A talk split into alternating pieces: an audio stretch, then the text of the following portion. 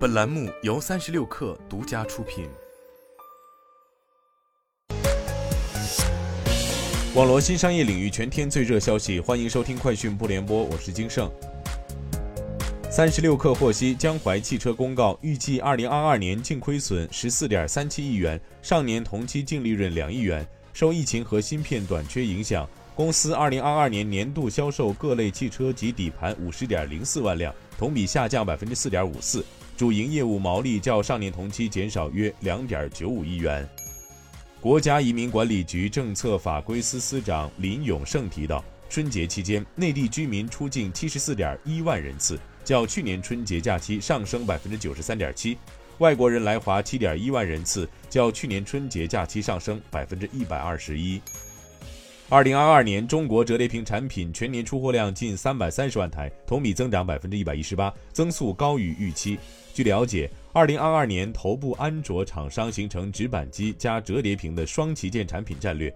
不少厂商已经或马上实现横折加竖折的双折叠屏产品布局。二零二二年全年，华为占据国内折叠屏市场第一的位置，市场份额达百分之四十七点四；三星位居第二位，占据百分之十六点五的市场份额；OPPO 获得百分之十三点八的市场份额，排名第三。《流浪地球二》热映带火周边衍生品。截至目前，《流浪地球二》周边在淘宝众筹上金额已突破一亿元，仅用时八天，成为最快破亿的影视剧衍生品周边。相比最初十万元的目标金额，达成率超一千倍。距离众筹结束还剩二十三天，如果按照目前速度，或将突破四亿大关。该商家回应称远超预期，呼吁理性消费。目前淘宝众筹页面显示，部分档位已结档，不再接受新的预订。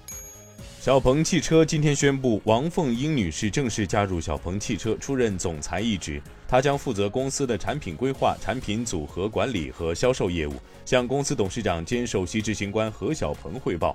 王凤英此前在长城汽车工作超过三十年，曾任长城汽车总经理。二零二二年七月辞去长城汽车总经理职务。CNBC 援引韩国经济日报报道，三星正在考虑削减芯片产量。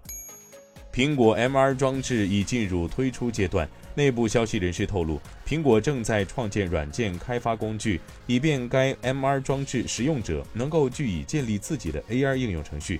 消息人士进一步表示。苹果新开发的软件开发工具能够让用户通过语音助理 Siri 和其他内建于苹果 MR 装置中的工具来创建自家 App，并且该 App 还能够放置在苹果 App Store 中与他人分享。以上就是今天的全部内容，咱们明天见。